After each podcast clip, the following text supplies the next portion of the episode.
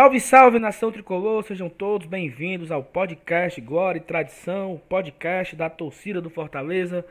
Iniciando mais um programa, nosso pós-jogo, um pós-jogo de empate, um pós-jogo frustrante, triste, chateado com várias situações que ocorreram na tarde desse sábado. Fortaleza 2, Atlético Mineiro 2, jogo pela trigésima rodada. Na teoria, o Fortaleza não tem muito do que se lamentar, porque ele continua na 12 colocação, sumou um ponto, mas na prática a gente lamenta muito não ter esses dois pontos a mais, não estar nesse momento com 38 pontos, onde nos daria uma tranquilidade absurda para o resto desse campeonato.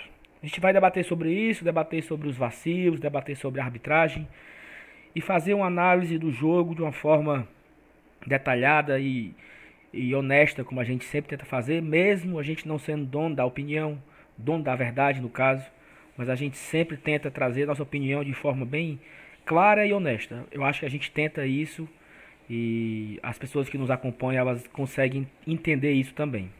Eu me chamo Saulo Alves, não estou sozinho. Hoje nós estamos com o time completo. Manu tá de volta depois de um tempo ausente. E aí, Manu, beleza? Oi, Saulo, boa tarde. Olá, torcedor tricolor um prazer poder participar mais uma vez aqui, apesar do dia de ontem, né? Foi um dia muito frustrante, foi um resultado muito frustrante, sobretudo porque a gente teve a impressão de que o Fortaleza poderia produzir muito mais. E a gente sabe da importância que teria essa vitória, não só para a manutenção na Série A, quanto para a aspiração de outros objetivos na temporada. Então, estamos aqui para poder conversar a esse respeito hoje. É isso. E Elenilson, você tava meio puto ontem à noite, andou falando umas coisas por aí. Já tá mais calmo? Já deu pra se acalmar um pouquinho, né? Mas assim, é, é, aquela sensação de, de, perda, né, cara, ela, ela incomoda, né? Queira, quer não queira, a gente sente o baque, né? E aí, às vezes, a, a emoção aflora mais do que eu devia. Mas é, a gente vai falar sobre o jogo.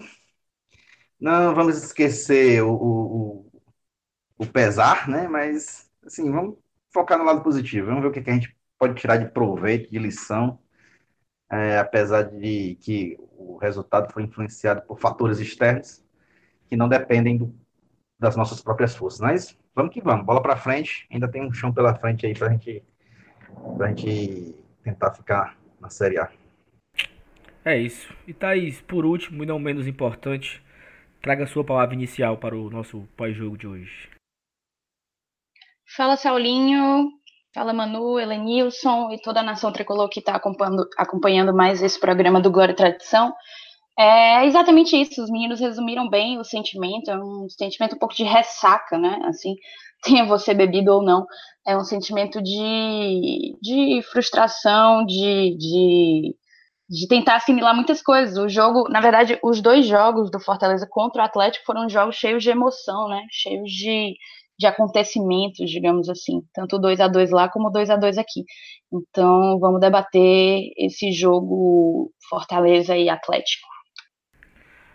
Você falou do, do jogo de ida, né, de Atlético e Fortaleza lá em Belo Horizonte. Me lembrou que o VAR também deu uma sacanagem lá, do tipo, antes do pênalti do Atlético Mineiro, tinha tido uma falta no Carlinhos e o VAR não chamou para avisar a falta. No o pênalti o, o, o pênalti marcado para o Atlético Mineiro no final da partida, que foi totalmente discutível. É, aí o Felipe Alves defende e mandou voltar o pênalti de novo, porque o Fortaleza invadiu a área. Então, assim, e nesse jogo de ontem, é, a gente pode falar mais disso à frente, mas é, o VAR foi fundamental nessas duas partidas contra o, o Clube Mineiro. Fortaleza iniciou o jogo ontem, vou começar a falar aqui rapidinho. É, iniciou o jogo numa proposta de jogo interessante, botando a bola para rodar e, e, e, buscando sempre o ataque. Eu achei logo de cara ali no início o Jackson meio é, atordoado, porque o Carlinhos sempre dava a opção na esquerda, só que o Jackson não conseguia dar a bola para o Carlinhos porque ele tinha que virar o corpo, já que ele é destro, e nunca conseguia. É, eu, eu acho que ele com medo de, com medo de errar o passe, ele tentava outra jogada, voltava pro Quinteiro, voltava pro Felipe, voltava pro, pro Juninho, mas várias e várias vezes o, o Carlinhos esteve livre é, no, do lado esquerdo, tanto no segundo tempo, quando ele estava do outro lado lá, É, a torcida do outro lado vibra, gritava, teve até um momento que, que a galera aplaudiu quando ele tocou no Carlinhos. Então teve essa, essa curiosidade da partida. E o Fortaleza abriu o placar, né? Uma jogada me, me parece ensaiada, que o um escanteio curto, o, o, Oswaldo cruzou na área pro Gabriel Dias. E aí vem um, o Felipe Alves numa tarde não tão interessante assim. É, se, nós sempre tínhamos aquela confiança de ah, ele tá ali com, com a bola, mas não há de ser nada, né? E, só que ontem realmente ele não estava bem, acho que. Não sei, até a Thaís falou alguma coisa no Twitter a respeito de problemas pessoais, algo assim que eu não lembro direito, Thaís. Mas me pareceu porque ele realmente ele estava com falta de confiança, estava atordoado. E aí numa dessas vaciladas, levamos o gol. Só que o Fortaleza parece que tem essa, essa qualidade de levar um gol e logo em seguida fazer, fazer o outro gol também. Então a gente fez logo 2 a 1 um. Me parecia que o Fortaleza ia atropelar esse Atlético no primeiro tempo. Quando fez 2 a 1 um, teve aquela jogada com o Oswaldo que dava para ter feito aquele terceiro gol. E fomos para o intervalo cheio de esperanças, né? Cheio de, de assim, ah, vai ser tranquilo o jogo. Fizemos 2 a 1 um, era para estar de 3 a 1 já. É, mas o futebol às vezes não é tão simples, não é tão, tão claro como a gente imagina. É, tiveram alguns vacilos no segundo tempo, a gente vai falar mais na frente. Mas eu quero começar falando disso. Thais, dê a sua primeira visão aí do primeiro tempo, que você.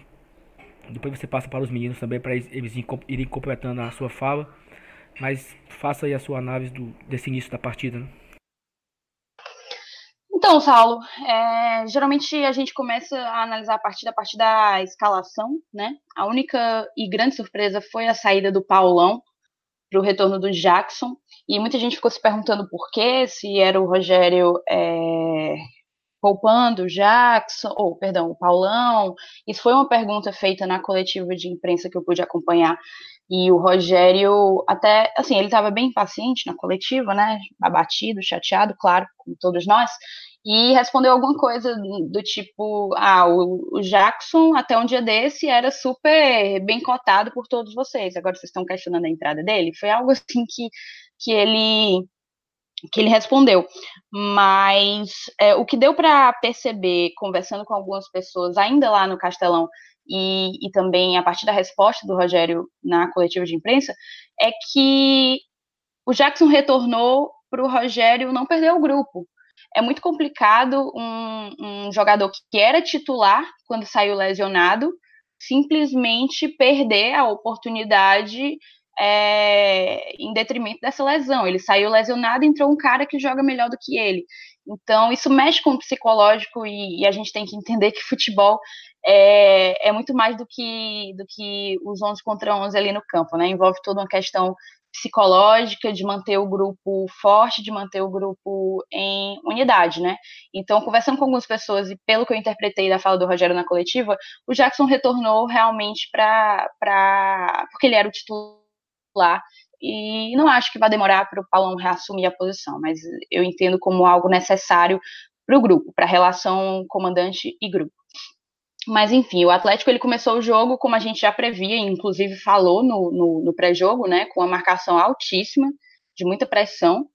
É, eles conseguiam recuperar a bola ainda no campo de ataque, no nosso. Isso a gente falou que eles iam tentar fazer, e em vários momentos eles conseguiram.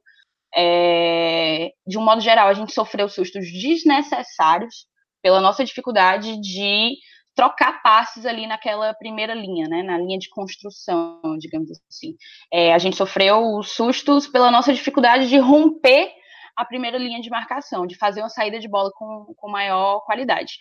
Taticamente, o Galo estava desorganizado, como a gente também comentou, que, que, que é, é tem sido as, as performances do Atlético Mineiro. É um time não muito disciplinado taticamente, apesar eles atacavam com 4-1-4-1, defendiam com 4-4-2, tal qual o Fortaleza, mas eles deixavam muitos espaços, muitos espaços. É, e a gente soube aproveitar isso. É, Para mim, o jogo ele se divide muito perfeitamente entre um primeiro tempo bom do nosso setor ofensivo, ofensivo, porque o nosso setor defensivo foi foi realmente um, o destaque negativo da partida. mas o nosso setor ofensivo fez uma boa partida, né? É, o Fortaleza mostrava, demonstrava alguma competência ofensiva. A primeira finalização saiu aos 10 minutos. É, teve um, uma reclamação de pênalti da torcida do Galo do, não lembro se foi o Carlinhos no Terans, não lembro ao certo é, mas que não existiu, né? O jogador, o jogador atleticano ele tropeça no próprio pé, meio que chuta o gramado, sei lá. Na verdade, era para ter sido marcado uma falta pra gente, porque com a queda o jogador ele bota, ele bota a mão na bola, né? E aí veio o gol do Gabriel Dias, você já comentou, gol aos 15, uma jogada individual do Oswaldo, que jogou muito bem, infelizmente só jogou um tempo, mas fez um grande primeiro tempo. É, ele fez uma jogada individual, conseguiu o escanteio, e a gente, numa jogada ensaiada ali de escanteio curto, ele levantou a bola no primeiro pau na cabeça do Gabriel Dias né? Aí logo, logo em seguida teve aquela tirada de calcanhar do Gabriel Dias, né? Um chute do Luan, quase na linha do gol, que para mim aquele foi o segundo gol do, do Gabriel Dias na partida. É, o gol do Galo veio aos 24 em uma dupla falha do Felipe Alves, né? É, eu tenho a percepção de que o Carlinhos ele não ele escorrega e não recua a bola, né? Dessa forma, o Felipe ele poderia perfeitamente ter encaixado e feito a defesa com as mãos mesmo, mas tudo bem, ele pode não ter percebido que o companheiro não tocou na bola, né? Só que aí vem o erro mais grave. Né? Se era para se livrar da bola com os pés, que ele fizesse o mais fácil, que ele jogasse para lateral e não para frente aleatoriamente sem saber quem ficaria com a bola, principalmente ele que estava tão longe do, do, do gol, né? E não, ele jogou a bola para frente, a bola caiu no pé do Patrick, um lateral do Atlético que entrou. Perdão, não entrou, ele era, ele era o titular. Quem entrou no lugar do Guga foi o Fábio Santos. E ele chutou a bola de longe. E o, e o Felipe ele falhou mais uma vez, né, permitindo entrar uma bola aparentemente defensável.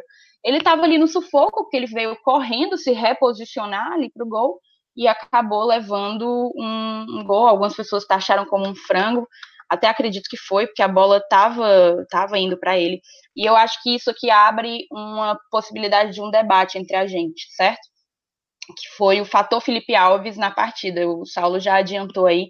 Eu comentei no Twitter que imagino ser um problema extra-campo, porque eu não imagino outra justificativa para uma partida tão ruim do Felipe. Foi a pior partida do Felipe Alves pelo Fortaleza, né? Esse, não, Oi, oi, Manu. Eu entendo que o Felipe tenha voltado, porque era titular e tal, saiu porque se machucou. Mas é bom sempre lembrar que o Boeck vinha muito bem. Inclusive, é, se não me engano, a última partida que o Boeck fez como titular, ele foi eleito o melhor em campo por nós aqui. Então, sim, sim. Eu, eu, eu, eu, não estou dizendo que é, é todo mundo, nem todo mundo deveria pensar como eu penso. Né? Eu, debaixo do gol, prefiro o Boeck. Acho muito mais goleiro. É, eu não sei. Eu tendo a preferir. Eu gosto dos dois, na verdade. Para mim, a gente não. A gente está entre os melhores times do Brasil em termos de goleiro.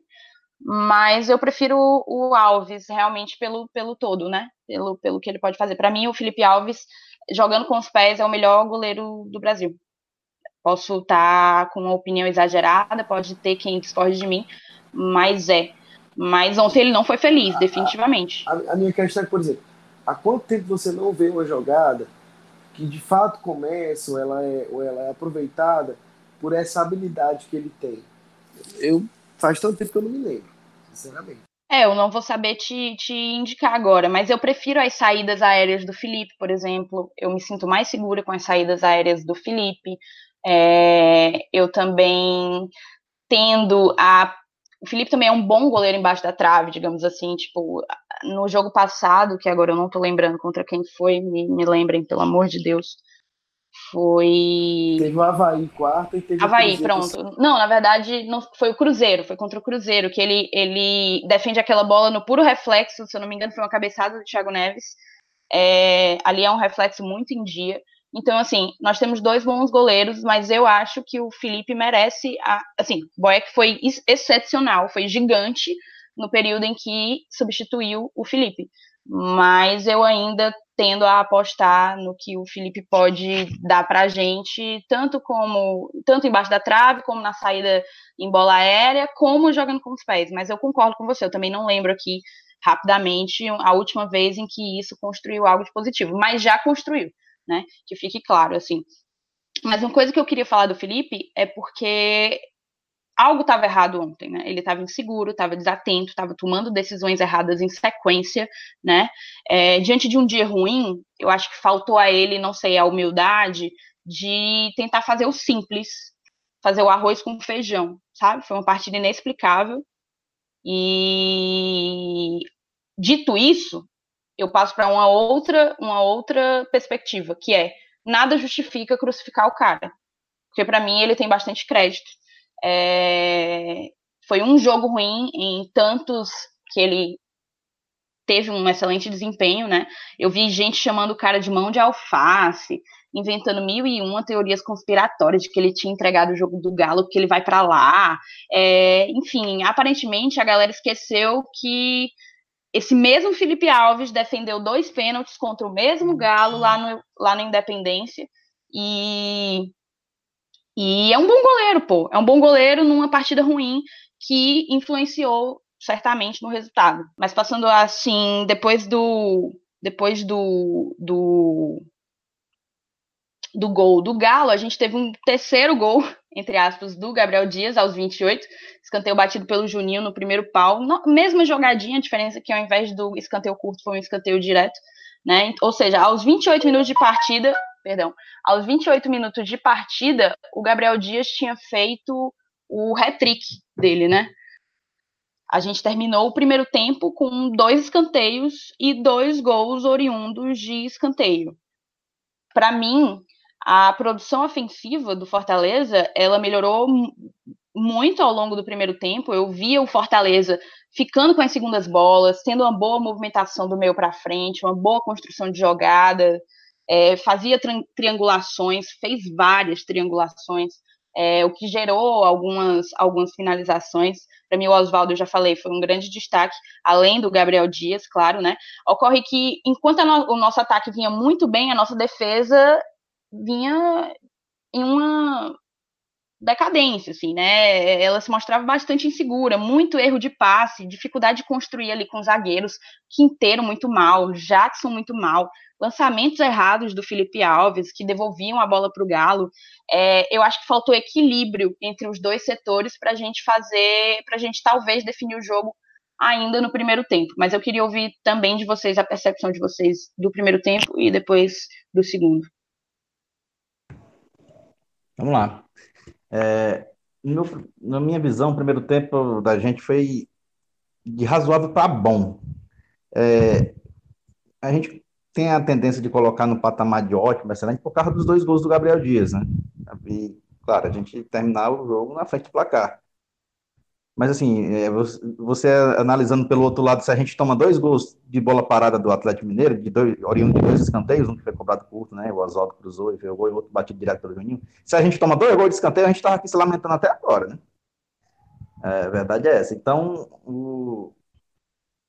eu acho que o primeiro tempo ele encaixou mais pela essa achada, né, de, a gente encontrou o centroavante Gabriel Dias, não sabia nem que ele tinha essa qualidade de, de ser tão bom cabeceador. É, o Oswaldo jogou muita bola, é uma pena mesmo. Foi um, uma das coisas que a gente mais sentiu no intervalo do jogo, foi essa alteração, a saída do Oswaldo. Ele estava jogando bem, está voltando ao ritmo, né? Quando a gente pensa assim, não, o Oswaldo está acabado, está velho, não está mais rendendo. O cara, e, e, ele mesmo até já comentou sobre isso, né? E ele vai lá e prova dentro de campo que ainda tem gás para correr. O problema é que ele, a musculatura parece que já não está respondendo né, como deveria. E dessa vez foi mais uma, mais uma vez, né? Foi um problema muscular.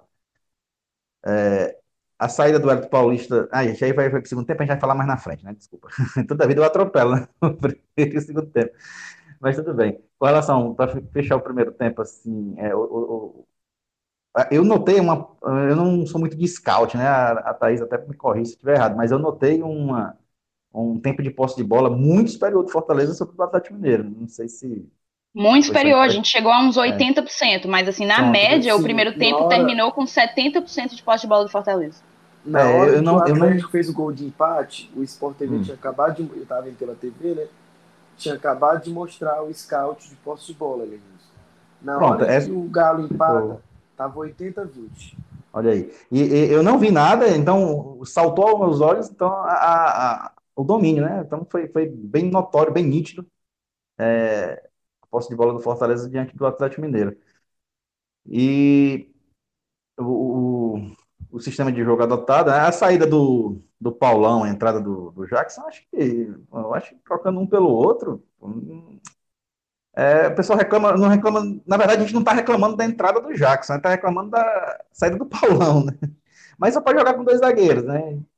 O Quinteiro também não compromete. Então, a gente acaba, o, o, o fator positivo disso tudo é que a gente acabou ganhando, né, no, no, sistema defensivo, uma opção de revezamento que a gente não tinha com, com os dois zagueiros, né? A gente só tinha com os laterais, Tinga e Gabriel Dias, Bruno Melo e Carlinhos. E agora o Rogério tem uma opção a mais na zaga para poupar quando precisar, quando achar por bem. É, eu acho que ele vai fazer na quarta. Hum. É, eu acho assim que eu acho que o torcedor ele, é, claro que o torcedor tem o direito de, de se emocionar, de, de criticar, de torcer e tal. Mas assim, é uma, é uma coisa muito curiosa, porque eu lembro quando o Jackson quebrou em algum jogo aí, acho que foi contra o Chapecoense, eu não, eu não vou lembrar de decorado. O Jackson quebrou e o Paulão teve que entrar. Acho que foi substituído ali durante o jogo. Eu acho que foi assim. Isso. E foi. aí a torcida vaiando o Paulão. Porque o Paulão estava atrasando a, a, a, a, reposição. Claro que não era aquela vaia como o Felipe já sofreu, mas como o Paulão. Aquele burburinho. Né? Aquele burburinho. Teve isso nesse jogo. Teve aquele burburinho nesse jogo. E aí, beleza. O Paulão, aí o Paulão jogou o segundo jogo, que eu acredito que foi contra o Vasco. E, e, perdemos, e foi horrível, mas o melhor em campo, Paulão. Aí depois do Vasco nós pegamos é, o Grêmio, não, pegamos o Flamengo, Paulão jogou muito. Melhor em campo, Paulão. Aí nós pegamos depois do Flamengo o Grêmio, vencemos. Melhor em campo, Paulão. Ou, assim, ou era o melhor em campo, ou era o, o segundo melhor em campo. Só que aí. não era melhor em campo, foi gol de bicicleta. É, não, é. Aí fez gol de bicicleta e tal. Eu acho que o Paulão precisava de um descanso. Jogou cinco ou seis partidas seguidas. Então acho que ele precisava ter um descanso, ter uma, uma folguinha para aliviar, para não quebrar. E quem voltou a jogar foi o Jackson, que há três semanas atrás era o titular incontestável. Porque quando o Paulão chegou, foi criticado. Não, zagueiro, não sei o que aquela confusão toda porque o Paulão era muito fraco. E agora perdemos, aí nós perdemos ontem porque o titular foi o Jackson, não foi o Paulão. Onde é que tá a coerência né? nisso tudo, né? Porque assim, Sem sentido. Não faz sentido. É, é, como você falou, que bom que nós temos o Jackson não foi tão bem assim. Talvez fora de ritmo, talvez o lado esquerdo não ajuda muito ele, não sei. Mas é um bom zagueiro. E aí, hoje nós temos três zagueiros do mesmo nível, parecido, que, por exemplo, contra o Corinthians, o Rogério pode querer poupar o Quinteiro, por exemplo. Bota o Jackson no lugar do Quinteiro, o Paulão na, na esquerda, para poder poupar o Quinteiro, que joga muito. Joga muito no termo, quando falando de, de quantidade mesmo. Foi quem mais jogou no ano pelo Fortaleza. Precisa de um descanso também. Então acho que falta um pouco de, de coerência, às vezes, na, nas críticas, sabe? Não é porque o Paulão fez um gol de bicicleta que ele não pode ser poupado. Porque ontem, claramente, ele foi poupado. Né? Então acho que é importante também destacar isso. Né? Exa exatamente. É, e para fechar, eu, eu acho que os volantes fizeram um bom primeiro tempo. Felipe e o Juninho. Quando, a gente não, quando eles não aparecem no jogo é porque eles jogaram bem, né? Porque, geralmente quando aparece é para a gente reclamar. Mas assim, o Juninho, a bola parada do cara é, é, é bacana, né? É letal, né? Os escanteios dele são sempre perigo de gol. Fazia tempo que a gente não tinha um jogador para bater escanteio da forma que ele bate. Já, já rendeu alguns lances de perigo e alguns gols para a gente nesse campeonato. É, e é isso aí. O primeiro tempo a gente pode fechar nessa. que foi uma a primeira ilusão que a gente teve, né? De, de... Ali a gente. Eu, eu, eu imaginei, bom, tranquilo, esse é um dos jogos mais fáceis do campeonato. Eu, o pior é que depois, quando começar o segundo tempo, ainda ia tornar mais fácil ainda, mas aí a gente conversa daqui a pouco. Mas, assim, é, é, a, o jogo começou com um cenário totalmente favorável a gente, né? Fez 1x0 no gol de bola parada, mesmo tomando no gol, daqui a pouco outra bola parada, a gente fica na frente do placar de novo. A gente disse, rapaz, é, hoje é o dia. Mas, felizmente, não foi. Então, pronto.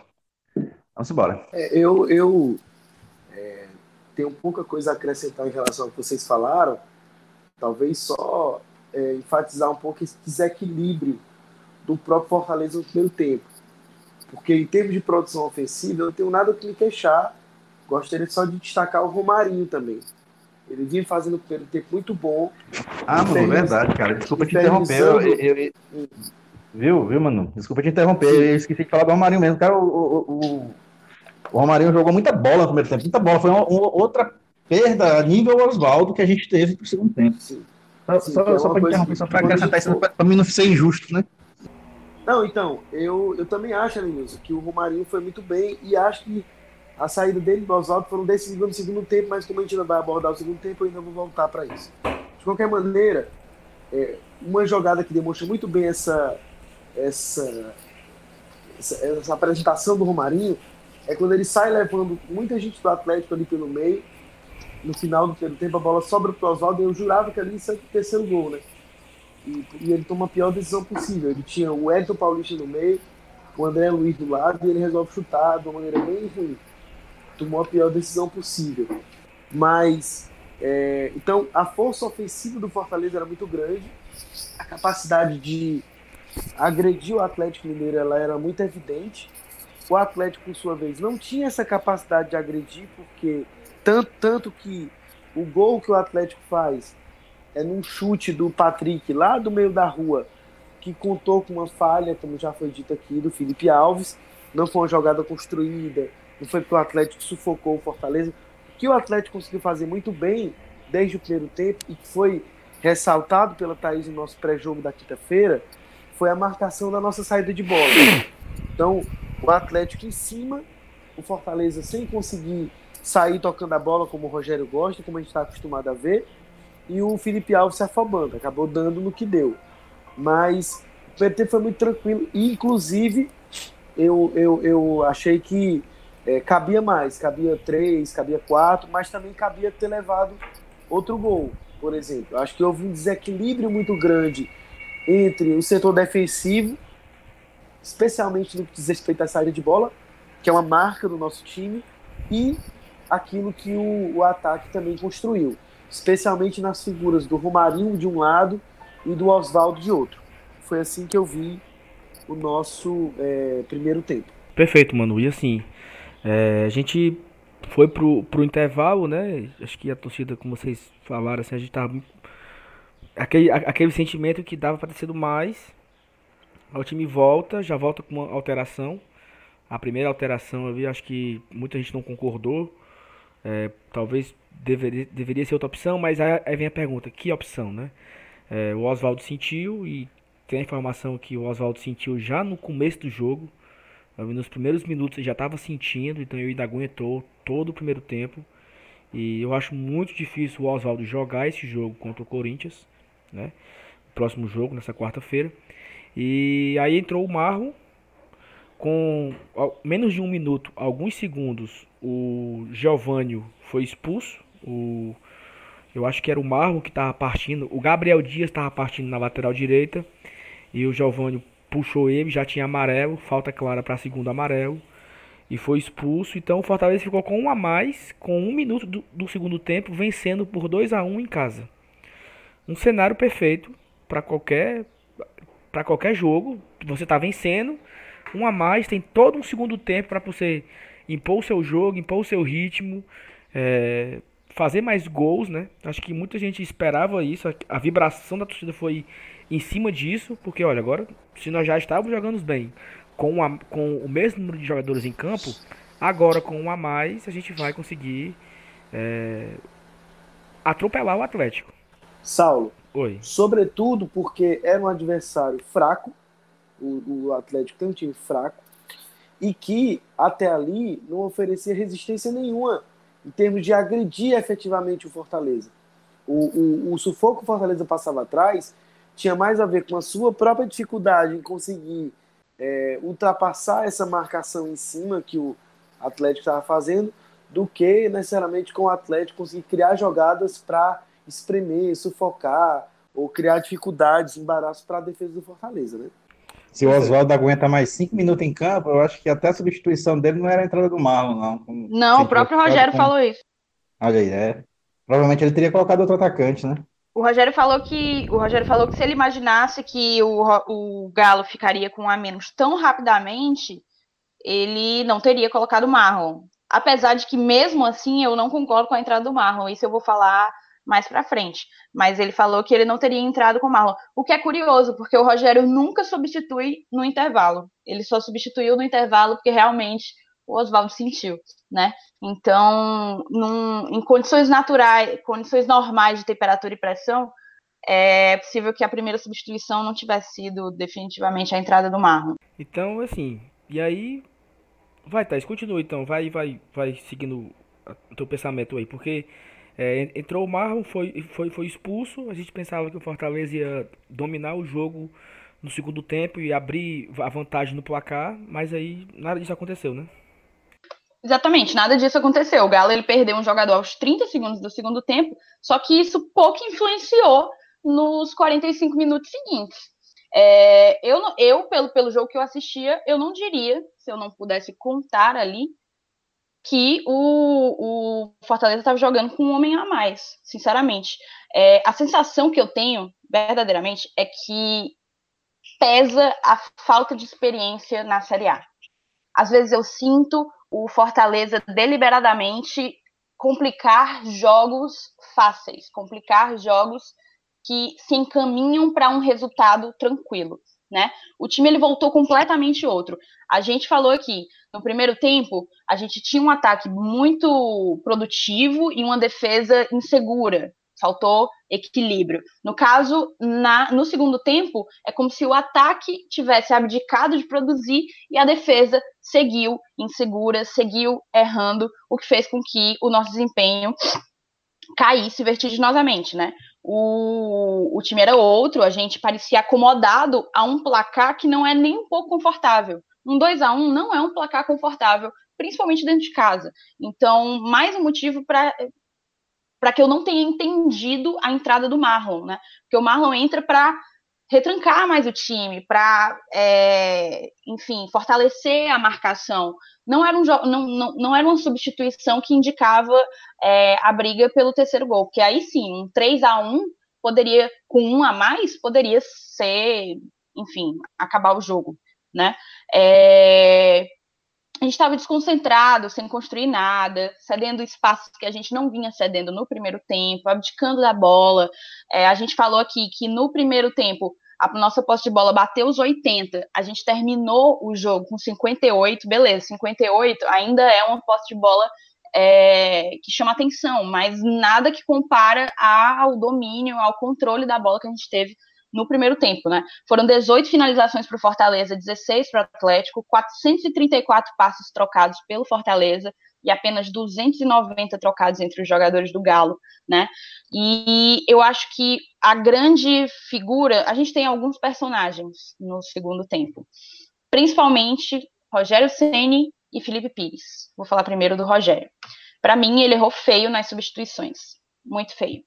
É, eu não entraria com o Marlon, como a gente já disse aqui, não entraria com o Marlon. Ele tirou o Oswaldo, eu entraria com o Chiesa, Entraria com Chiesa, que é um jogador contestado, mas é o que tem no elenco.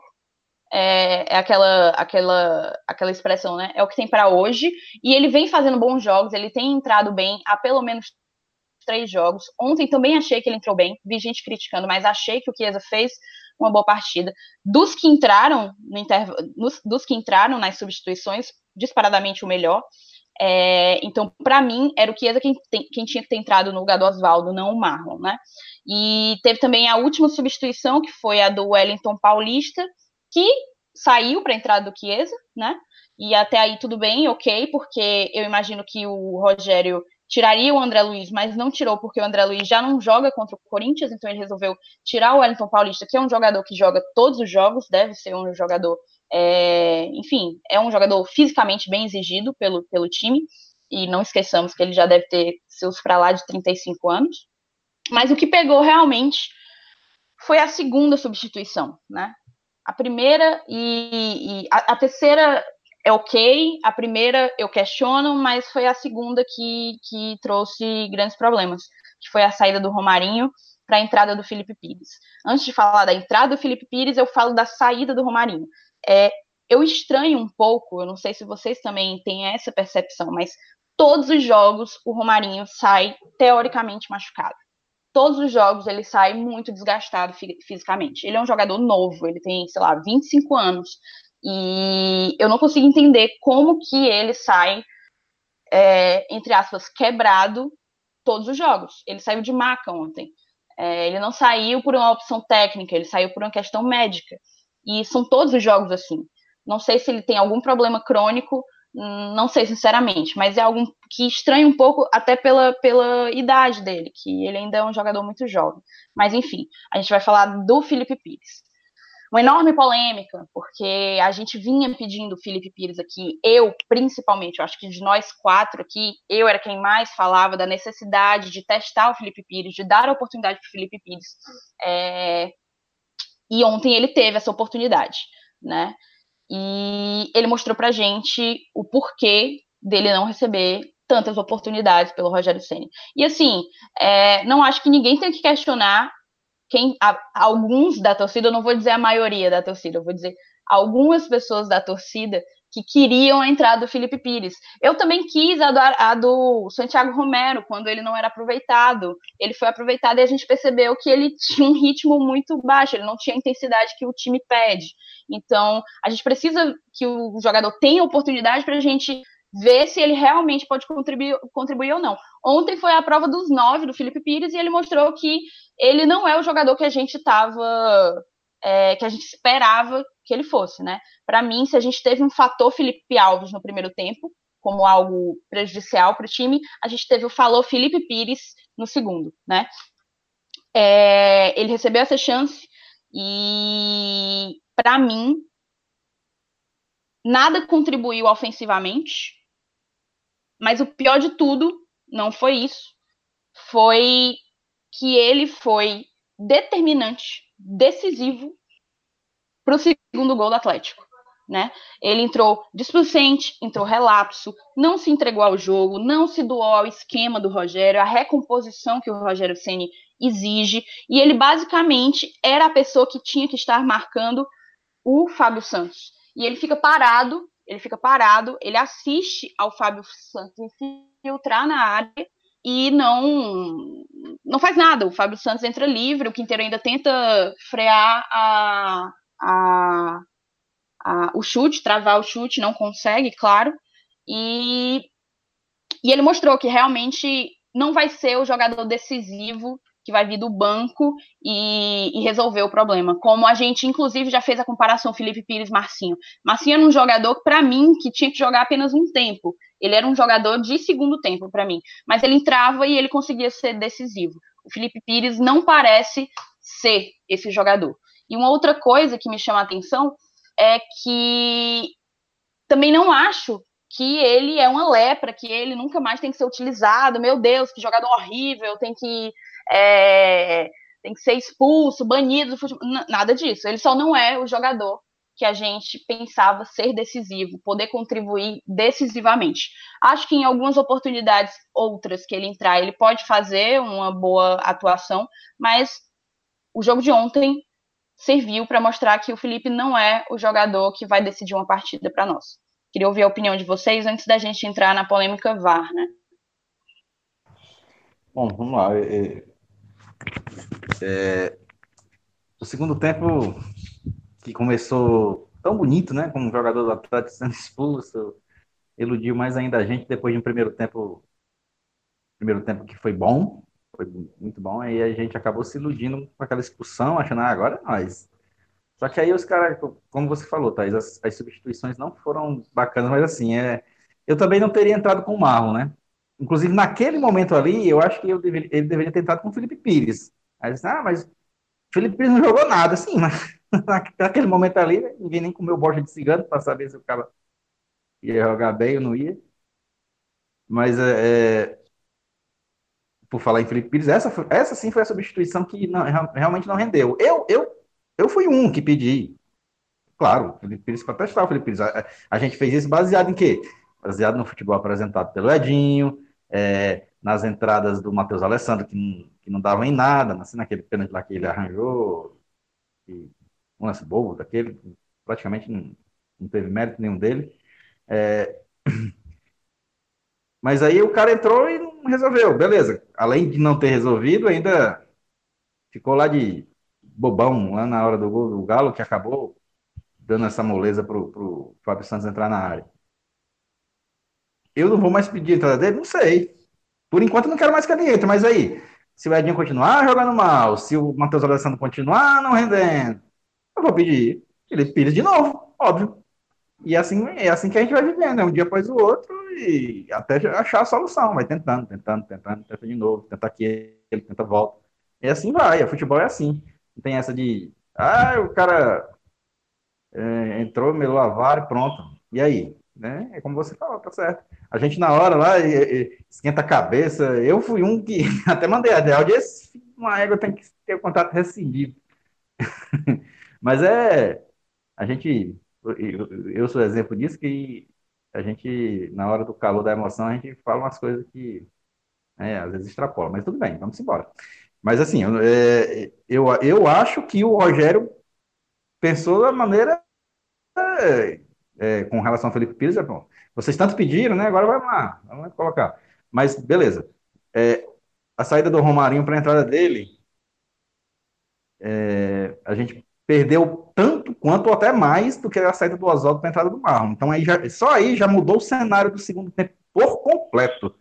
Né? E só essas as duas alterações é, porque o Chiesa pelo Elton Paulista foi uma substituição é, que eu acho que não, não interferiu muita coisa, né? O Elton não estava bem no jogo também, estava é, dando o, o, gás lá, como sempre, correndo, voltando e tal, como ele sempre faz, é um cara muito raçudo.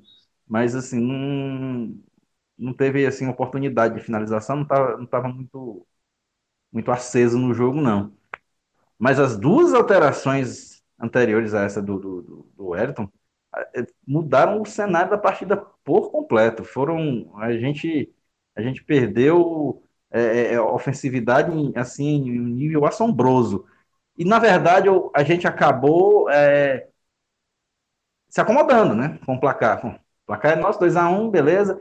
A imagem que passou foi é, que o time tinha conseguido já o placar, o resultado do jogo. Só que aí a gente não pode contar, principalmente né, na Série A, que além da gente estar tá enfrentando adversários de qualidade mesmo em uma fase, a gente tem outro outro adversário que a gente vai começar a comentar daqui a pouco, né?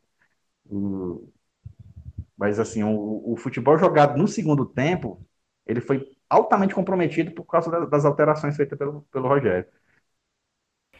É, mas, é, mas Evanilson, assim, é, eu acho que foram feitas pelas alterações, mas é, não foi nenhuma alteração surpresa, né? Eu acho que isso também pesa, porque é, em outros jogos sempre são esses que estavam entrando, com exceção ao Felipe Pires.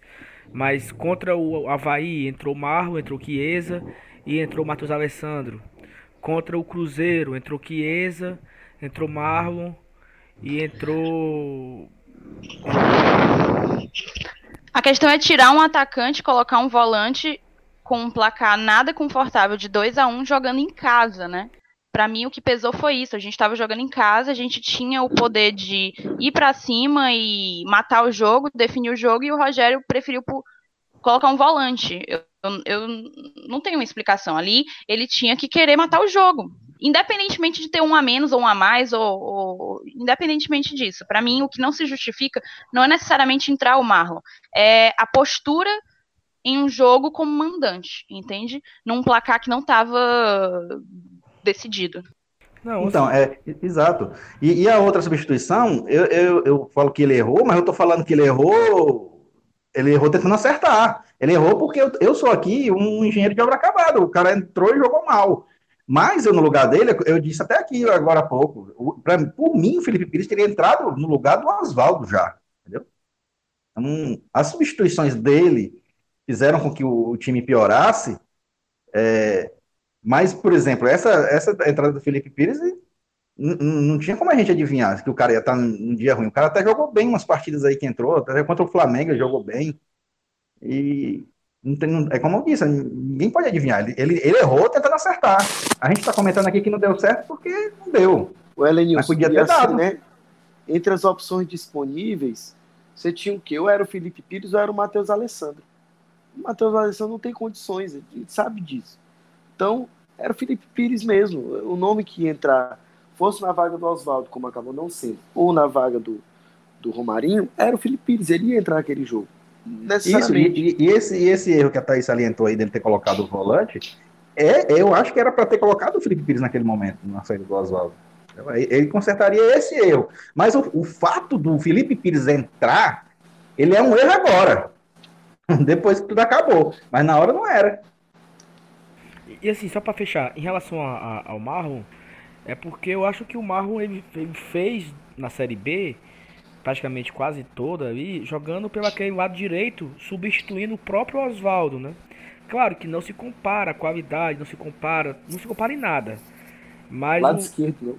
É, é, é, mas, mas assim, mas quando, mas quando o Oswaldo foi embora, é, o Massinho trocou de lá, não, que, era, o, era o Edinho, no caso. O Edinho trocou Isso. de lado e o, e o Marro veio pra direita. Aí o Edinho foi embora também.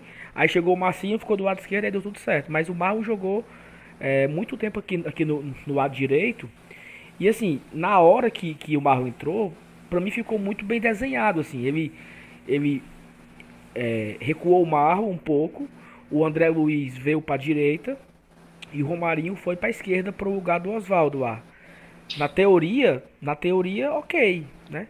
Só que nem o Marlon rendeu o suficiente, nem o, o, o André Luiz estava dando aquela velocidade que o Romarinho dava na direita, e o Romarinho também sentiu logo em seguida e teve que ser substituído. Aí assim, tudo, nada, nada deu certo, né? Porque aí o, o, o Felipe Pires que veio para a direita e o André Luiz foi meio que ficar lá para a esquerda, ou ficamos sem ninguém na esquerda, porque acho que o André ficou muito centralizado com o Everton.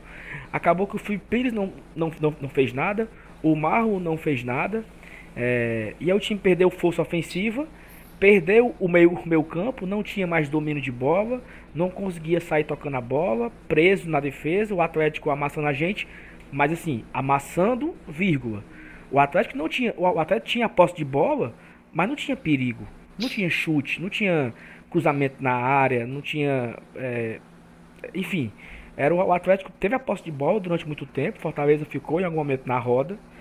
É, só que aí veio o, o, o, lance mais crucial do jogo, que foi quando o Fortaleza saiu para o contra-ataque, nas poucas chances que acertou um contra-ataque. O, o, o Saulo, antes de chegar nesse ponto, só, só ressaltar uma coisa aqui, é, para acrescentar algo ao que vocês já colocaram, assim, eu acho que quando o Fortaleza perde Oswaldo e Romarinho, ele perde exatamente aquilo que ele tinha de força no primeiro tempo, que eram essas jogadas pelo lado, criando dificuldade para a defesa do Atlético Mineiro.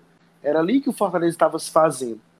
Quando ele perde isso, ele e a qualidade que ele tinha ali cai, esse desequilíbrio que eu mencionei no primeiro tempo entre ataque e defesa, ele, ele, ele digamos assim, faz com que se ressalte exatamente os mesmos problemas que a defesa já vinha apresentando no primeiro tempo, que era a capacidade de sair jogando, que era essa capacidade de tocar a bola e levar até é, conseguir levar no gol e tudo mais. Então, é, é como, como, se de alguma forma a deficiência no ataque, que acabou ficando por não terem funcionado nem Marlon, nem o, o Felipe Pires, né, e o próprio André Luiz também não, não fez uma partida brilhante, digamos assim, é, o, o, a, as, os defeitos da defesa acabaram se ressaltando. Tem uma coisa que o Fernando Graziani comentou no dia do jogo contra o Cruzeiro, que ele disse assim, que é muito arriscado um time que tão, tanto gol quanto Fortaleza apostar só na sua capacidade defensiva, porque ele é uma das defesas mais vazadas, a quinta ou a sexta, não, não recordo assim de cabeça. É, então, se eu sobrecarrego a defesa, que já não vinha bem para sair jogando, eu estou correndo risco, ainda que não seja com esse perigo que você falou. Quais foram as grandes chances do Atlético Mineiro no segundo tempo? Que eu me lembre, uma que, o, que um lateral, um atacante deles, cruzou e o de Santos chegou atrasado na bola. Ele se jogou e chegou atrasado. O restante não houve realmente. Aí chega nesse lance que você vai falar agora. Pois é, assim, aí o Fortaleza, nas poucas chances que teve de contra-ataque no segundo tempo, eu, eu, o que me. Assim, a gente sabe o motivo. Você agora foi, foi preciso na sua fala. É, a saída do Edinho e do, e do Romarinho, do Oswaldo e do Romarinho, matou essa nossa jogada de pelo, pelos lados. A nossa força é essa. Quando o Fortaleza encaixava aquela bola para fazer uma triangulação com os laterais, se bem que o Carlinhos não, não funcionou muito nesse jogo, como eu falei no começo, o Jackson não, não dava essa, essa bola para o Carlinhos por muitas vezes. Mas o Quinteiro dava muito pro Gabriel. O Gabriel ultrapassou muitas vezes ali na lateral, fazendo uma tabelinha com o Romarinho. Então, assim, essa jogada é a jogada tradicional nossa. Nós jogamos assim ano passado na Série B, jogamos assim no Cearense esse ano. Na final do Cearense, como é que foi o gol da final do Cearense? Uma ultrapassagem lá do Carlinhos para o Oswaldo. O Oswaldo drible em cima do Thiago Alves e dá para a área. Então é uma jogada tradicional nossa. E quando esses dois caras saíram, os que entraram não substituíram a altura, o time parou de jogar. Porque o Fortaleza, por incrível que pareça, ele tem um estilo de jogo meio que engessado, assim. É, ele joga dessa forma e, e não tem muita, muitas variações. E aí a galera criticando, ah, o time foi covarde, o time se acovardou, o Rogério recuou o time. Eu não vejo muito por esse lado, sabe? Eu acho que as peças que foram substituir o Oswaldo e o Romarinho não deram conta do recado. É, tirando o Marlon, que eu, eu, concordo que poderia ter, ter tentado outra opção, mas a outra opção, como o Evanilson falou, seria o Felipe Pires, que iria entrar minutos depois e não iria fazer nada também. Então, assim, eu acho que a gente não tinha opção no banco. É, em outras vezes, a gente criticava aquilo. Eu, eu, eu sou um que criticava. Porra, como é que ele deixou o Edinho o tempo inteiro cagando pau e não colocou o Felipe Pires? A, a gente tinha essa, essa muleta no argumento. Hoje, ele não, não colocaria o, o Felipe Pires para colocar o Matheus? Só tinha o Matheus. Nós não tínhamos opção no banco. Aí você pode, ah, Sal, mas tem o Mariano Vasquez, tem o Vargas. Aí é uma outra discussão, porque parece que são jogadores que o Rogério não, não conta. Então, se ele não conta, não adianta ficar se lamentando por jogadores que não entram, que, que não. E, e até não demonstraram ainda muitos motivos para isso, né? E aí chegou a parte polêmica do jogo, que foi o lance com o André Luiz, onde claramente foi falta, onde claramente era lance para expulsão, onde claramente é, prejudicou Fortaleza. Aquele momento daquele lance, a torcida enlouqueceu, os jogadores que estavam dentro de campo enlouqueceram, a comissão técnica, os jogadores do lado de fora, todo mundo desconcentrou ali porque foi um absurdo. E, e no meio dessa reclamação toda, o Atlético Mineiro pá, pá tocou a bola e fez o gol de empate. É, mas assim, a gente pode. Vamos entrar agora sobre o assunto do VAR.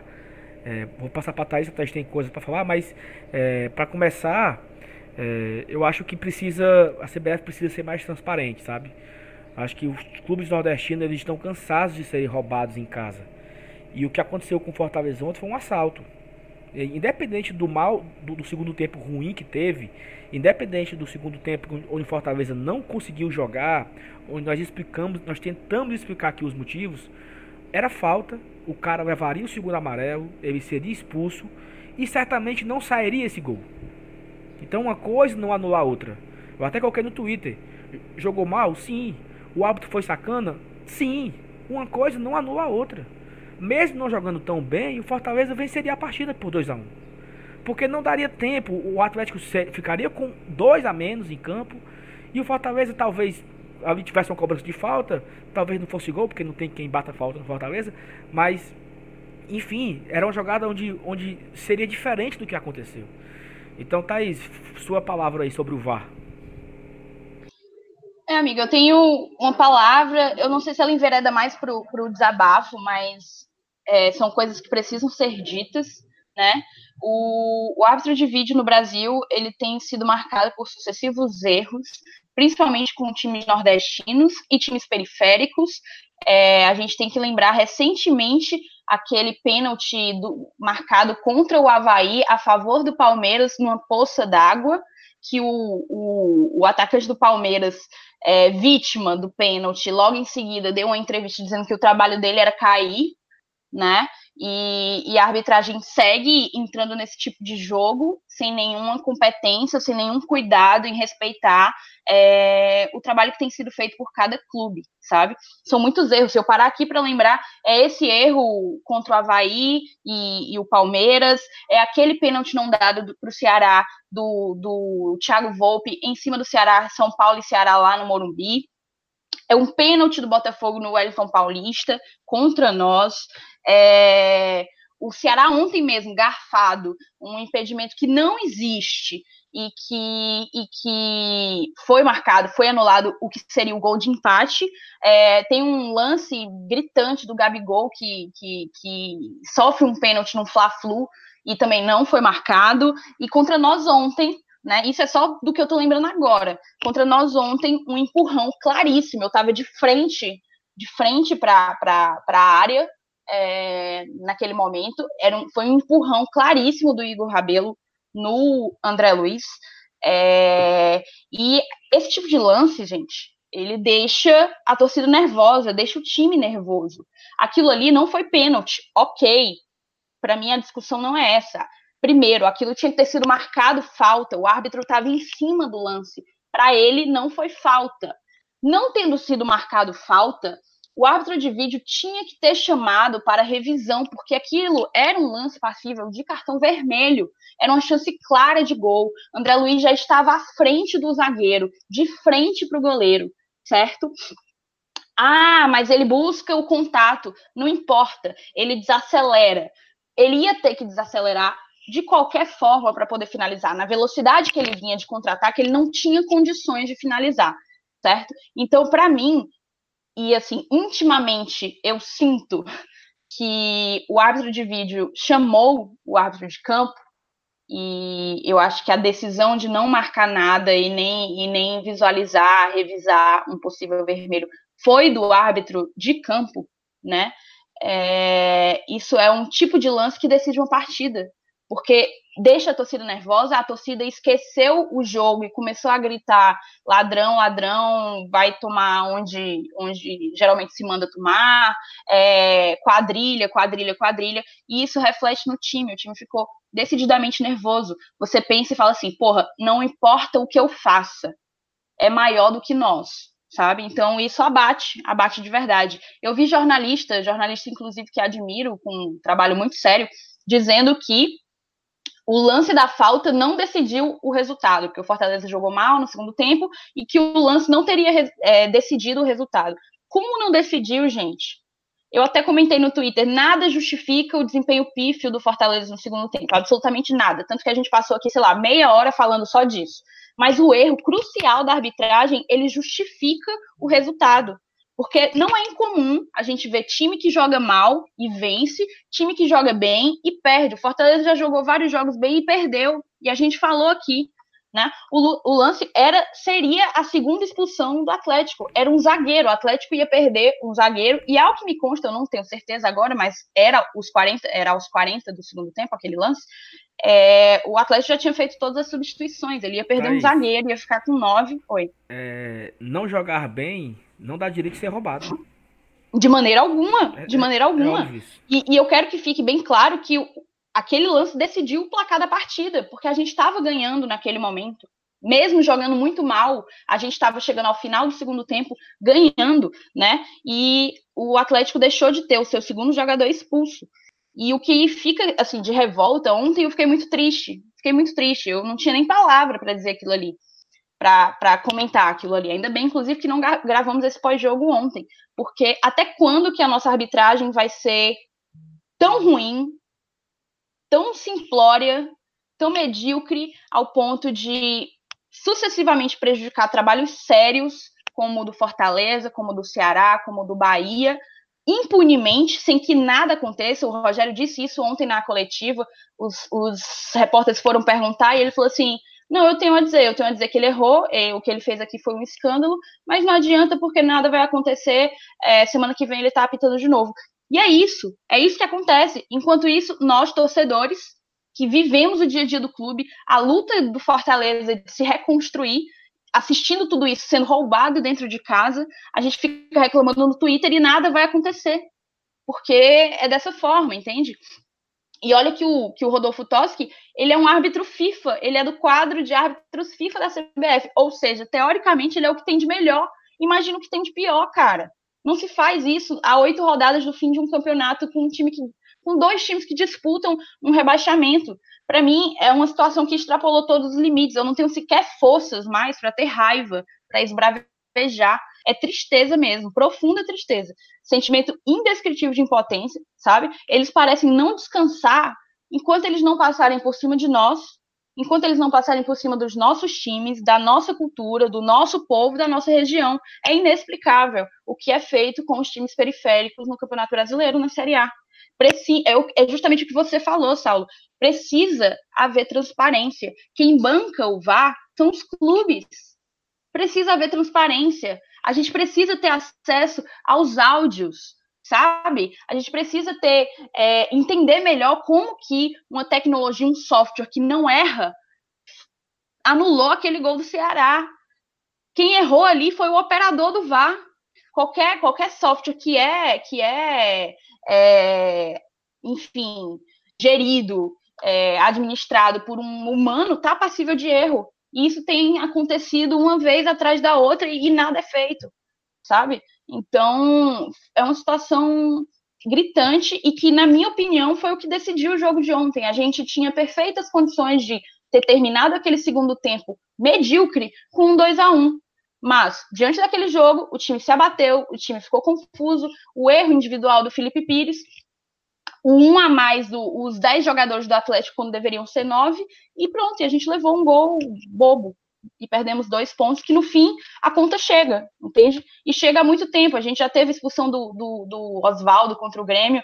Enfim, a conta vai chegar a todos esses jogos que tiram da gente sem que a gente possa fazer nada. Eu peço perdão pelo desabafo, mas eu acho que a gente já chegou, a gente está chegando no final do campeonato e, e a gente só vê as coisas piorarem, a gente não vê, a gente não tem esperança de melhora é muito difícil você levar porrada é, um campeonato inteiro. É, é muito complicado. É, Thais, eu, eu compartilho de, de todas as opiniões. Eu acho que o VAR precisa voltar a ter um padrão, sabe? Porque antes do VAR iniciar, ah, porque o VAR é assim, é assado, tem que ser assim, só vai chamar em momento tal. E assim, tem informações que o VAR chamou o juiz. Tem informações que o VAR chamou, olha, venha ver aqui porque é pra, é pra expulsão. Por que, que esse vagabundo não foi olhar? Sabe? Por que, que não foi olhar? Aí, como tu disse, nós perdemos dois pontos. Amanhã o Fortaleza vai entrar com a representação. Talvez esse rapaz vai pegar aí uns jogos de geladeira ou não. E fica por isso mesmo. Pega nada. O prejuízo nada. é ele, nosso. vai, ele vai apitar outro jogo semana que vem. Com certeza. O prejuízo fica Cagar o pau gente. de novo. O prejuízo é só nosso. E aí você pega Fortaleza e Botafogo, Fortaleza e Grêmio, é, Fortaleza e, e, e, Atlético Mineiro lá em Belo Horizonte, Fortaleza, Atlético Mineiro aqui em Fortaleza. Você tem Fortaleza e Flamengo aqui em Fortaleza. Só aí foram quantos pontos Fortaleza foi prejudicado, né? Então, e fica por isso mesmo. É, Fortaleza que corra atrás de fazer os seus pontos, o Fortaleza que corra atrás de, de ganhar os seus jogos, secar os adversários, também faz parte, e se manter na Série A. Porque o VAR, ele tá cagando o pau com força, meu amigo. E tô falando aqui, não é só pro Fortaleza, não. Ontem o Ceará foi roubado contra o Palmeiras. Foi roubado. O Ceará, o nosso rival. Eu quero que o Ceará caia. Eu quero que o Ceará se lasque em bando de lata, meu amigo. Mas foi roubado ontem, porra. Foi roubado ontem. Era pra ter sido 1x1 a partida. Pelo menos até aquele momento era 1x1. Mas o, VAR, o juiz não deu. Sabe? A mesma linha de impedimento que deu contra o Vasco, no gol de empate deles, foi diferente ontem. Por quê? Qual é o padrão disso tudo, sabe? Então, assim, isso é revoltante porque nós somos os pequenos da história. Nós somos os nordestinos. Eles não querem, por exemplo, que o Bahia vá para vá a Libertadores. O Bahia vem sendo roubado também. E o Bahia vem sendo roubado, por incrível que pareça. Ceará e Bahia, o, o vagabundo do juiz roubou o Bahia. Né? Aí o Ceará, o Ceará foi ajudado nesse jogo. Mas aí é, é, é outro debate. Mas assim, o, o, o VAR ele tem algumas regras. Só pode chamar quando é assim, só pode chamar quando é assado. Só que tem aquela falta no meio do campo que atrapalha, cara. Tem aquela inversão de, de lateral. Tem aquela bola que é para ser tiro de meta, o juiz dá escanteio. É escanteio, ele dá tiro de meta. Isso aí sai um gol. O gol do Fortaleza de, de empate o, o empate do Flamengo aqui, no, aqui no, no Castelão foi um lance desse. Era para ser tiro de meta, o vagabundo disse que era escanteio. Ninguém acreditou, escanteio. Aí bateu o escanteio, a bola vai para a área, volta para a área e foi o lance de pênalti. Também duvidoso, também questionável, entendeu? E aí assim, pô, como é que é? Como é, como é o, o padrão do VAR? Eu acho que o VAR deveria ser é, honesto, sabe? Com todos os clubes, com os 20 clubes participantes. O pobre do Havaí, cara, o quanto de roubo que o Havaí teve. Teve um gol contra o, contra o, o CSA, ridículo. Deram pênalti. Aí teve um lance, Ceará e Havaí. Assim, me parece que o Ceará também é, é meio ajudado às vezes, né? O Ceará foi ajudado contra o Bahia aqui no Castelão, lá em, em Pituaçu. O, o, o, gol do, do Havaí também, que o, o Juninho Xadá atrapalhou o goleiro do Havaí. Eu, eu, acho que o Havaí é o mais prejudicado. E não, e não, por, não por coincidência, porque assim, o Havaí ele é muito fraco também. Mas é o Lanterna. O Havaí teve muitos pontos tomados no VAR. O VAR tomou pontos do Havaí. Ou seja, além do time não ter a grana que tem, além do time não ter a estrutura suficiente, montar um, um elenco mais fraco, ainda tem o VAR fazendo de tudo para atrapalhar você. Então, assim, é difícil. É difícil. Nós que corremos atrás, sabe? Então, o Fortaleza hoje tem 36 pontos. Era para ter no mínimo 40, cara. No mínimo 40. Me dê um ponto contra, contra o Flamengo. Me dê os dois de ontem. Eu já tinha 38, 39. Me dê um ponto contra o Botafogo eu tenho uns 40. Me deu um ponto contra o Grêmio, eu tenho 41. O Fortaleza já estava quase livre. O, o VAR tirou isso da gente. Isso é revoltante, mas a gente não pode fazer nada além de se lamentar aqui, chorar aqui, ficar com raiva. É, o, o presidente vai mandar um ofício, a federação também é outra omissa. A federação é omissa pra caralho também. Sabe? Parece que, porra, cara, vai ter o sorteio. Aí eles colocam pra apitar aqui um juiz que está envolvido na no Buruçu lá. Sabe assim? Então é, é difícil, cara. É difícil. É, é, difícil, a gente tem que entender esse momento e, e, se lamentar, porque faz parte, a gente não pode fazer outra coisa. Mas segue a vida. Né? Acho que a gente. O, o programa está bem longo já. A gente nem sequer votou ainda aqui no melhor e pior da partida. Acho que a gente pode já começar agora é, bem rápido, porque o tempo tá, o tempo tá estourado. É, para mim, o melhor da partida ontem é difícil não ser ele, né? Porque ele fez três gols no jogo. Ele fez um gol de cabeça, tirou um, um, um, um lance de calcanhar, onde seria o empate, e fez o segundo gol. Então, para mim, o melhor em campo, eu acho que vai ser disparado também, Gabriel Dias. E vocês? Vai, Thaís. Também não vou discordar de você, amigo. Para mim, Gabriel Dias, é logo ele que até então não tinha tido uma. Um, não, não tinha feito uma partida pelo Fortaleza de encher os olhos, né? E, e ontem brilhou, brilhou muito. Aquilo ali é uma jogada ensaiada. Os dois gols dele foram no primeiro pau e ele estava lá cabeceou com muita consciência, fez o, o seu papel brilhantemente, merece ser o melhor da partida e o Twitter concorda com isso. Vai, Manu.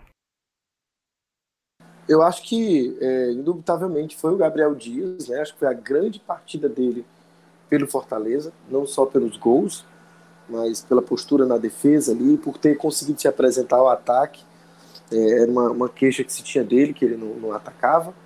É, mas eu queria fazer uma menção honrosa aqui ao, ao Romarinho. Eu acho que o Romarinho jogou demais, jogou demais. E quando ele sai, o time se afunda de vez. Então, sem dúvida, foi o Gabriel Dias. Eu não tenho como discordar de vocês, não.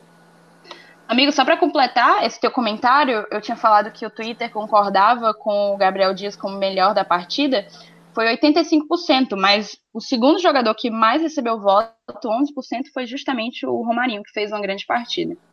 Eu olho o resultado da enquete sempre antes de votar, que é para votar com a galera, sabe? Não, brincadeira. a galera tava dizendo que a gente combina os votos antes. Aí tu fala um negócio desse, ó. É, é, é, só pra tirar é, Vai, Vanil. É fresquinho, né? Mas vamos lá. O cara é o Gabriel Dias, sem dúvida, né? Com três gols no jogo, como você disse, né? Que aquela tirada de calcanhar valeu por um gol. É, claro, como, como o Mano gosta de dizer, e a Thaís também, menção honrosa Não só para o Romarinho, para o Oswaldo também, que jogou muita bola enquanto esteve em campo, nosso, nosso principal atacante. É, então, vamos fechar essa unanimidade aí, Gabriel Dias. E eu queria destacar só uma curiosidade, assim, que eu acho que muita gente já tem esse sentimento, já sabe disso, mas na hora que o gol foi do Gabriel Dias, o primeiro gol, né, 1 a 0 eu comentei com amigo meu assim, olha no banco de reserva quem é o que tá mais feliz. Para vocês, quem era? O Tinga. O Tinga. O mais ele feliz. Ali, o cara, mais feliz no banco de reserva era o Tinga. Na hora que o, o Gabriel chegou, o Tinga deu um abraço nele. Aí, isso mais. Ele foi, ele foi o mais eufórico antes do Gabriel chegar. Quando o Gabriel chegar, ele pulou em cima e tal. No segundo gol, o Tinga deu outro, pulou outro abraço e deu um beijo no Gabriel, assim.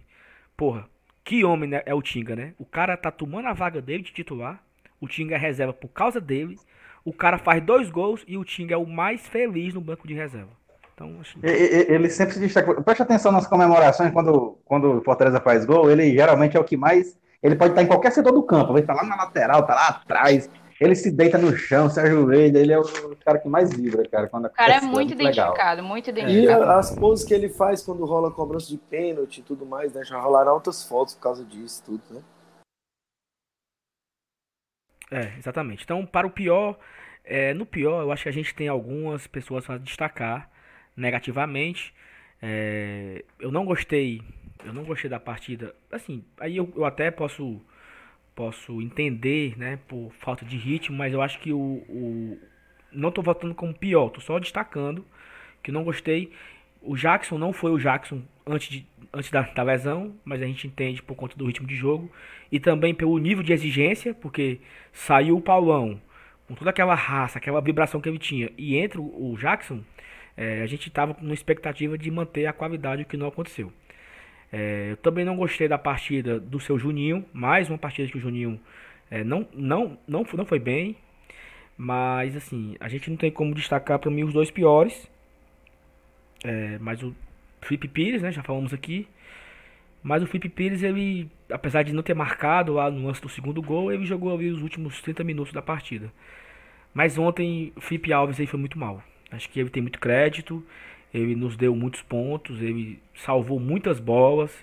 Aquela jogadinha que ele faz ali para os laterais, a saída de jogo, consegue dar muito ataque pra gente. Mas ontem ele não estava numa tarde boa, numa tarde e noite tão boa. O que não quer dizer que eu quero que ele vá pro banco de reserva, que eu quero que o Boeck seja titular. Não tô falando isso. Tô falando que ele não foi bem e a gente tem que analisar com calma para ver se ele volta a ser o Felipe Alves, porque ele foi muito bem contra o, o Cruzeiro, como a Thaís falou. Ele uma partida razoável contra o Havaí, sem, sem, muitas, sem muitas exigências. Mas ontem, de fato, ele não foi bem. Então, é, acho que é, é, normal, faz parte. Ninguém, ninguém é perfeito sempre. Chegou o momento que o Felipe Alves não foi bem. Acredito que a pior partida dele com a camisa do Fortaleza. Mas torcer para ele se recuperar contra o Corinthians e voltar bem de novo e, e voltar com tranquilidade e confiança que ele tem. Vai, vocês, Thaís. Amigo, é, também não. Eu, eu até falo, para mim, o sistema defensivo como um todo foi um destaque negativo da partida. Não gostei do Carlinhos, não gostei do Jackson, não gostei do Quinteiro, é, e não gostei do Felipe, claro, Felipe Alves. É, ofensivamente, apenas a menção ao Felipe Pires, mas para mim, quem mais comprometeu, apesar do erro fatal do Felipe Pires na marcação ao Fábio Santos, quem mais comprometeu foi o Felipe, o Felipe Alves. Por dois motivos: por estar inseguro debaixo das traves e por dos pés dele não, não conseguir ser construído nada é, ofensivamente para o time. Então eu acho que eu concordo com você, até falei no início do programa, para mim a pior partida dele é, à frente é, com, como goleiro do, do, Fortaleza. Também não acho que é o fim do mundo, eu acho que todo mundo tem isso. Um cara que vinha jogando várias partidas se destacando. Ontem ele teve um dia ruim, uma tarde ruim, e isso acontece, mas fica aqui é, o Felipe Alves como o meu destaque negativo do jogo. É, eu concordo com vocês. Eu acho que o Felipe Alves fez a pior partida dele e é uma posição em que quando você vai mal é fatal. Nas outras você vai ter sempre alguém para cobrir, né? seja no ataque, ali pelo meio, pela defesa. Vai ter alguém para tentar cobrir e consertar as besteiras que você faz. No gol é de lascar. Mas eu também queria né, mencionar o Felipe Pires, foi horrível. É, e aí a gente entendeu claramente por que, que ele não é usado na frequência que a gente queria. É sempre aquela fantasia, né? Alimentada por quem está. Quem está mal alimenta a fantasia em relação a quem não está ali. Aí a gente começa a pensar, não, mas o fulano, se ele estivesse aí, se ele fosse a opção, e aí ele entra e mostra por quê, né? Eu imagino os três no dia a dia, né, no, o, o treinamento, como é que não funciona com o, o Felipe Pires. Então, Felipe Pires foi muito mal. Não gostei do Carlinhos também, achei que foi, foi bem abaixo da média dele. É, não gostei do Jackson. É, enfim, acho que realmente, apesar de não ter gostado desses que eu mencionei, o Felipe Alves ontem ele, ele, ele conseguiu a proeza de, de ser o pior jogador em campo. Concordo que não é o fim do mundo, embora eu particularmente prefira como goleiro debaixo das traves o, o Boeck, sem dúvida. Bom, é, se eu vou ter que. A gente vai ter que escolher o, o pior dentro de campo, né? Se eu fosse assim, escolher mesmo o pior do, dos caras que estivesse dentro das quatro linhas ali, eu ia voltar nesse tal de Rodolfo. Rodolfo, como é o nome do filho de uma égua lá, o sobrenome dele? Rodolfo o quê, hein? Do... Toski. É, esse assoprador de apito aí. Mas como tem que ser um que tenha visto na camisa do Fortaleza, é, eu vou votar hoje no Felipe. Por incrível que pareça, os dois Felipe que eu estou em dúvida, um deles hoje não é o de Maranguape. Que coisa boa, né? Felipe se recuperando aí, voltando a jogar bem. Mas assim, cara, eu vou votar no Felipe Pires, porque a gente pediu tanto, eu, eu, eu tinha tanta esperança que ele entrasse e resolvesse nossos problemas de ataque. É, não precisava ser um massinho da vida, não, mas é, a gente tinha, eu tinha uma certa esperança de que quando ele entrasse, assim, principalmente quando num jogo desse tipo, ele fosse bem na frente, né, no ataque, e, e, e nesse jogo ele não foi nem bem na frente, ainda atrapalhou lá atrás. Então, cara, meu voto é dele, Felipe Pires. Então pronto, fechamos. Quatro votos para Gabriel Dias, quatro, três votos para o Felipe Pires, um voto, três votos para Felipe Alves, um voto para Felipe Pires. E Evanilson, mas eu tenho que eu tenho que parar de pensar em, em, tema de programa antes de apitar a bosta do final do jogo, cara. Porque sair na vitória, sabe qual era o tema? Dias de luta, dias de glória. Ô, zicada, Ô, zicada. Mas essa zicada, essa, essa zicada só não foi maior que a do Stênio com a Thaís, mas é, essa foi a, a, campeã. Mas é isso. Eu, eu já tava preparado inclusive... quando, tu, quando tu chamasse, eu já tava. Olá, que tal? Já ia responder assim. Pois não era. Não é não, rapaz, não é não. Oh, Inclusive, Deus, queria mandar um beijo pro Stênio, que eu conheci aquela fera ontem. Infelizmente, a gente não teve maior sorte, mas conheci a fera ontem. Fica o meu beijo pra, pra, pra o Stênio. O que é escuta a gente o sempre. O é conhecido como pé frio, sabe? Mas só, mas só nos jogos fora, Saulo. Aqui não. Aqui não. Se é for mesmo. pé frio aqui, então nós estamos lascados. Aí acabou. E assim, pra gente encerrar, é, o público ontem, né, deu 31.503 no público total. Público pagante de 30.708 30 pagantes. É, a renda bruta de 299 mil. A renda líquida ficou apenas para os cofres do clube 35.500. 17 mil sócios. É, a média se manteve ali na casa dos 30 e 30.800, 30.800. A gente se mantém na quarta colocação na média do Brasileirão. É, a torcida não merecia esse resultado. A gente saiu muito frustrado antes de, do, da Arena Castelão. A gente merecia os três pontos. É, acho que nosso programa está longo. Só rapidamente passar aqui os jogos da rodada que não se encerraram ainda. É, hoje, no domingo, né? Acho que quando você ouvir esse programa, certamente esse jogo já tem passado, mas tem jogos importantes aí pra gente dar uma secada, que é Cruzeiro e Bahia, Santos e Botafogo, Goiás e Havaí, Atlético Paranaense e CSA. São jogos que a gente tem que ficar ligado aí nessa, nesse domingo. É, não sei como é que vai se acontecer. Mas é isso. Vamos em frente, em busca dos nossos objetivos, em busca dos 44, 45 pontos. Nada está perdido. Eu acho que se a gente tivesse conquistado ontem os 3 pontos com 38, nos daria uma maior tranquilidade. Mas não foi porque não veio que seremos rebaixados por isso. Que eu vi gente falando que esse time é time que vai ser rebaixado. Eu acho que tem, que ter um pouco de calma e equilíbrio que nada está ganho, nada está perdido. E é isso. Mais, mais algo a acrescentar? Não, não, acho que a gente já abordou bastante coisa e. Exatamente, exatamente. Então pronto, então vamos lá, vamos embora. Chegou a hora. Show. Valeu, pessoal. Obrigado a todos que nos ouviram até aqui. Valeu. Valeu, valeu, valeu gente. Até a próxima. Beijo, beijo, galera. Saudações tricolores. Saudações tricolores. Valeu.